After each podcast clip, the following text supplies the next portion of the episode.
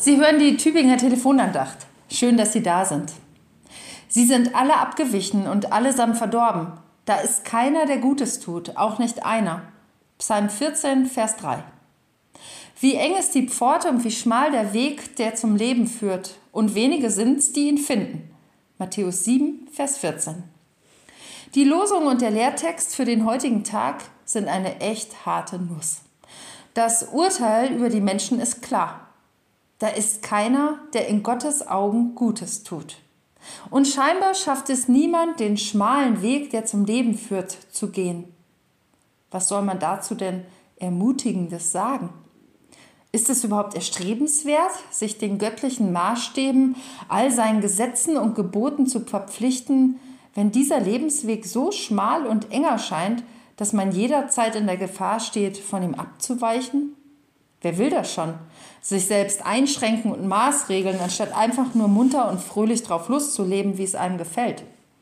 Wenn es ohnehin nur wenige sind, die den schmalen Weg bis zum Ende hingehen können, dann kann ich doch auch einfach tun und lassen, was ich will und mein Leben so gestalten, dass ich jetzt und hier den größten Nutzen und die größte Freude habe.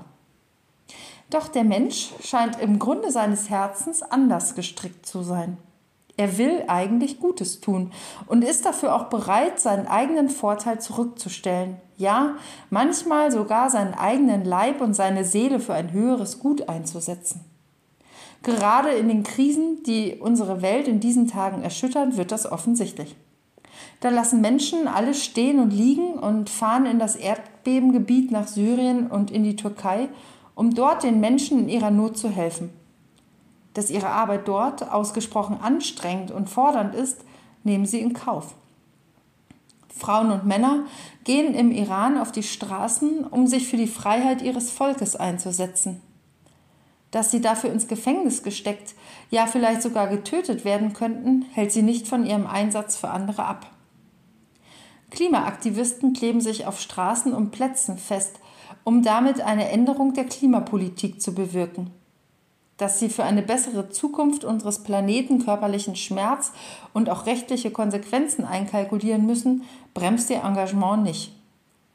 Menschen sind also durchaus bereit, für andere Menschen auf ihren eigenen Vorteil zu verzichten und einen steinigen Weg zu gehen, der sie selbst auch der Gefahr aussetzt. Sie tun das nicht in erster Linie aufgrund ihres christlichen Glaubens heraus. Sie tun es, um anderen Menschen zu helfen und ihnen Leben zu ermöglichen in Frieden, Freiheit und Gerechtigkeit. Und damit gehen sie eigentlich den schmalen Weg, der letztlich zum Leben führt. Sollten wir das dann nicht auch tun als Menschen, die an Gott glauben und auf ihn hoffen?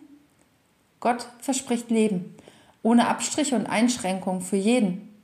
Dafür lohnt es sich, den schmalen Weg zu betreten, Gutes zu tun, immer und immer wieder. Ich wünsche Ihnen einen Tag, an dem Ihnen Gutes gelingt und Sie Gutes erfahren. Ihre Pfarrerin in Hageloch, Dr. Stefanie Wörle.